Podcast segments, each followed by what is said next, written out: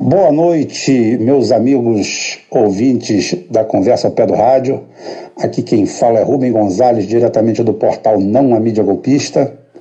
Já vou pedindo para vocês se inscreverem aí no nosso canal, dar um cliquezinho na sinetinha aí para receber as nossas notificações e simbora para a conversa de hoje, né? Nosso papo. É, eu queria sair do lugar comum, mas não consegui. Eu vou ter que fazer uma trilogia em cima do, do tema de ontem. É, a manipulação, né? O que, que é, o que está acontecendo. Saíram duas pesquisas aí no espaço de 24 horas e todas elas com um cheiro muito estranho, tá? uma, uma colocação muito estranha e eu vou fazer essa análise hoje, né? Porque o poder, o capital, a capacidade de mobilização midiática, a transformação é, da mentira em verdade ou da manipulação da verdade de uma forma sistemática pelos meios de comunicação é uma coisa absurda. E todos eles são empresas, são SA, estão atrás de dinheiro. Quando a gente fala não à mídia golpista, é, não é teoria da conspiração, não, gente. É, a informação é negócio. É, dizia um, não me lembro quem foi, né, que a, a imprensa é aquela, é aquela instituição que separa o joio do trigo e, via de regra, imprime o joio, né? e joga o trigo fora. Acontece isso. Eu vi ontem até, tive um exemplo ontem de como a imparcialidade imoral da mídia ela se manifesta no nosso dia a dia. Eu estava assistindo ontem a, a entrevista do Ciro Gomes na Record e fiquei espantado, apesar de ter saído muito bem, como é via de regra é praxe dele, né? se sair bem, ele tem uma boa retórica, é, tem uma rapidez de raciocínio muito grande, uma velocidade de resposta muito boa.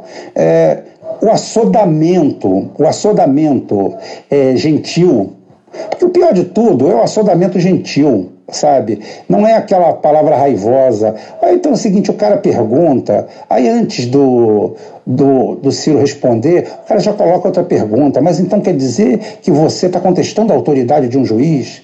Quer dizer, não há pergunta, não há interesse em extrair o que de melhor o candidato tem para colocar em cima da mesa. É uma tentativa de colocar ele contra as, as cordas. Tá? de não dar espaço para ele poder, para tentar pegar ele é, em, em, algum, em alguma, algum deslize, para tentar criar uma imagem ou vacilante, ou de ferocidade, ou de alguma coisa, mas tudo tem um interesse mesquinho por trás. Essa é a nossa mídia. Meu cachorro. ele sempre se manifesta, politizado pra caramba. O, o que que ocorre? É, então, o que, que nós tivemos ontem? duas pesquisas, todas, todas duas fazendo aquilo que eu falei, todas duas colocando o Lula, com, uma com 37, outra com 39. Aí eu te pergunto, é, a quem interessa agora, além do PT, além dos lulistas, ou até além de nós mesmo. Eu não sou inimigo do Lula, eu não virei inimigo do Lula. É, eu estou profundamente é, desgostoso com todas as manobras sujas que o PT é, se macomunou. O que, que o Lula foi capaz de fazer a troco de uma tentativa de poder, vã tentativa de poder. Tá? Mas é o seguinte, mas mesmo a quem interessa isso aí? Só a nós. Qual o poder que nós temos sobre a mídia? Pobres coitados de esquerda pobres coitados de centro-esquerda, pobres coitados trabalhistas.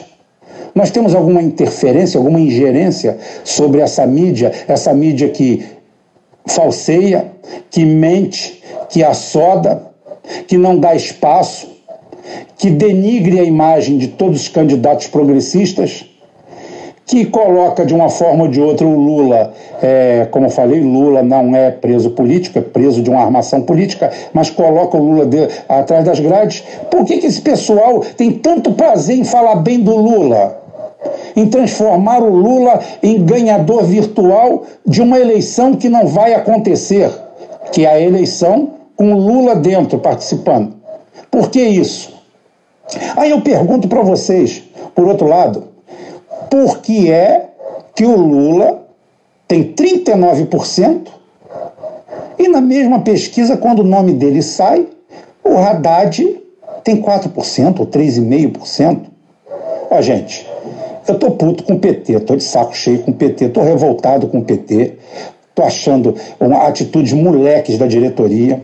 Fiz uma, uma postagem da agora perguntando quem são os pilantras e canalhas e responsáveis da direção do PT que vão assinar o atestado de óbito daqueles sete babacas que estão lá fazendo greve de fome enquanto dirigentes do PT estão se empapuçando em churrascaria, gastando 5 mil reais por noite, tomando vinho importado tá? e comendo é, picanha de boiangos Tá? Quem é que vai se responsabilizar pela morte daqueles babacas? Porque não tem outra classificação.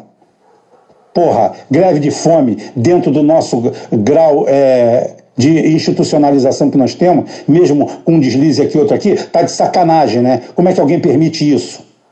Isso é um absurdo. Tá? Mas voltando à vaca fria, refrigerando o papo, só o nome, eu tô puto com o PT, mas só o nome do PT, depois do Lula ter 39%, a bandeira do PT pura tem que dar 10%. Agora, agora. Aí o Haddad aparece com 4%.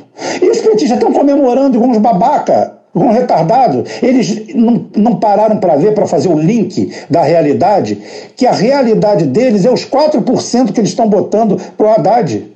Não são os 40% do Lula, porque aquilo ali é uma utopia aquilo ali é algo que não vai acontecer porque o Lula não vai ser candidato. Ninguém prendeu o Lula para soltar agora, para dizer que é primeiro de abril. Ah, primeiro de setembro, Lula, primeiro de setembro. Fizemos de sacanagem. Aí sai o Sérgio Moro dentro de um bolo com um presente pro Lula. Porra, tem babaca aqui? Será que a gente perde o nosso tempo de noite, eu para falar e vocês para escutar, para achar que tem babaca nesse mundo? Tá lá o PT, aquela vitória de Pirro, aquela batalha de merda que não ganhou nada. Todo mundo, todos os petistas agora só querem saber de uma coisa: pesquisa. Onde tem uma pesquisa? Ah, Lula 50%, Lula 150%, 500%. Lula pode ter 500%, não vai levar. A sua realidade é o Haddad. Aí na pesquisa do Haddad me aparece a Marina Silva com 16% e empatada tecnicamente com o Bolsonaro. Pasmem. Bolsonaro hoje, no primeiro turno, eu sou um analista, eu não sou um torcedor. Eu acho que o Ciro Gomes tem plenas condições, tem um crescimento lento, gradual, mas sólido, de ir ao segundo turno, não tem problema. Eu olho a campanha do Ciro sem olhar muito para o lado, mas eu tenho que admitir que nesse primeiro turno o Bolsonaro é imbatível. Ele está muito acima dos outros em votação individual. Ele no duelo perde para praticamente todo mundo. Mas nesse primeiro momento, em num quadro de 14 candidatos, ele aparece lá em cima. A data, a data, a data folha, tá? Teve coragem, teve o desplante de colocar ele empatado tecnicamente com a Marina. Porra, eu tenho amigo no Rio Grande do Sul, eu tenho amigo em Santa Catarina, eu tenho amigo na Bahia, eu tenho sobrinho que mora em Santarém, eu tenho gente espalhada por todo o Brasil, eu ando pelo mundo eu ando no meio do, do pé de chinelo do povão, das pessoas comuns em academia, em estádio de futebol. Eu não acho um eleitor da Marina. E toda hora, tem, toda hora tem gente tomando café na minha casa, bebendo meu café, que é Bolsonaro. Uma dúzia de amigos vem aqui chupar meu café, tá, chepar meu café, e é o seguinte, é Bolsonaro, são meus amigos, não tem problema nenhum não. Eles têm uma posição um pouco radical, mas não são idiotas como, como alguns bolsonaristas são. Mas isso aí também não é regra. É outra palhaçada, isso não é regra. Tem muita gente que, que vota no Bolsonaro porque simplesmente perdeu a esperança em tudo. É, não nego a razão deles também, não. Então, na minha casa, eu não conheço um eleitor da Marina e o cara vem me dizer que a Marina está empatada tecnicamente com o Bolsonaro. O Datafolha vem com isso daí? Pelo amor de Deus. Alckmin subiu para 9% e ainda com a entrada do Amoedo, que só rouba voto dele. 4% pro, pro Álvaro Cachaça, o Botox, o Maria Chaminé, o loucão lá. Porra, cara, eu já encontrei uma dúzia de votos do Daciolo e não encontrei uma da Marina, e a Marina tá empatada. Porra, a Marina é o crime perfeito. A Marina é um nada, cheio de nada, que vai sendo colocado, vai sendo. Eles estão querendo usar o establishment está querendo usar a mesma tática de 2014 descaradamente. Insuflar a Marina, dessa vez no, na campanha de Marina, parece que não vão precisar matar ninguém, né? Então é o seguinte: insuflar a Marina, ah, que eu também não quero briga com a Marina, não, eu só estou analisando. Eu só estou dizendo que a, a Marina está anabolizada. E o Ciro está engessado. O Ciro está naquela margem de segurança, que a hora que não der mais, eles soltam o Ciro e começam a elevar prática, porque isso acontece nos últimos 20 dias de campanha, né? Eles começam a fazer uma coisa chamada ajuste. Eles fazem um ajuste que é para não perder a credibilidade nesses institutos de pesquisa que vivem o ano inteiro de vender essas merdas. Pesquisa de mercado. Então eles precisam ter um pingo de credibilidade. Mas eles simplesmente, muito disso aí, eles criam. Ou vocês têm dúvida que se eles colocassem o cabo da Saiolo aí ou, em primeiro lugar nas pesquisas, automaticamente ele não passaria de 1 ou 2% que ele tem de intenção de votos reais, que eu acho que tem até mais, para 10, 12%, só por ter sido colocado ali só por terem colocado o nome dele em primeiro. Então é o seguinte: é, é, o que eu chamo de atirar a flecha e depois pintar o alvo. É, o Brizola chamava é, isso aí de crime perfeito, porque eles criam uma situação, eles mudam as grandezas e depois algumas coisas vão para aquele lugar porque os institutos de pesquisa fizeram isso. Tá? Ainda mais, o Instituto de Pesquisa consegue manipular no primeiro mundo, onde o nível é, sociocultural, educacional é muito mais alto. imagina aqui. Imagina o quadro aqui. Então, tudo isso aí faz, faz parte dessa guerra híbrida que a gente estava falando ontem. Eu tive que voltar no assunto hoje, porque não tem como é, negar esse assunto. O que eu vi de positivo, esquece aquela lista onde o Lula está com 150%, aquela lista não existe, existe a outra. Tá? Como também não acredito que, eu não posso acreditar que a Haddad, só com o nome do PT do lado, esteja com 3,5%, 4%. Isso é sacanagem. Ah. O que os petistas não, não tiram o pé do acelerador um pouco tá? não saem do baile da viagem lisértica deles e falam assim: peraí, quando o Lula sai do cenário, os votos do Lula vão para quem? Para o Alckmin? Para o Amoedo? Para a Marina? Quer dizer que o segundo, segundo voto é, dos, do, dos eleitores do Lula, nenhum deles é progressista. Nenhum deles é no, no Ciro Gomes, nenhum deles é no Bolos, nenhum deles é no é no, no Haddad. Quer dizer que o segundo voto do, Lula é Bolsonaro um pouco, muito pouco, mas principalmente é, Amoedo, Alckmin e Marina, principalmente. É isso aí que é o segundo voto. A conta não fecha a conta não fecha. Como a conta do Ibope não fechou. A conta do Ibope deixou o Ciro. Conta simples, simples. Ligação direta, somar os estados e colocar no bolo e refazer a conta. Conta simples. Tá? Adição, subtração, nem precisa multiplicar. Tá? E eles tiraram um ponto e meio por cento do Ciro porque o Ciro está ali numa zona de conforto para eles. Estão tentando achatar o Ciro de qualquer jeito.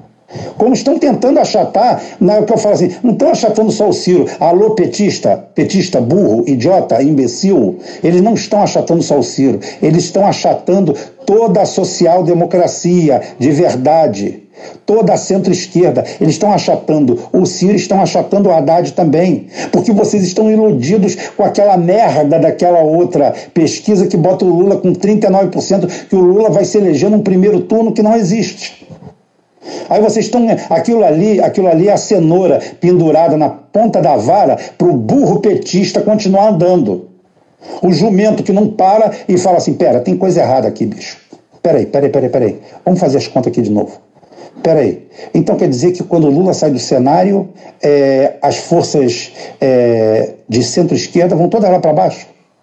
O Ciro continua ali por baixo, é, o Haddad, que é o herdeiro natural, está lá na casa do caralho. Por isso que eu estou falando. Hoje eu estou falando mal, é, não estou falando mal dos petistas, estou até defendendo.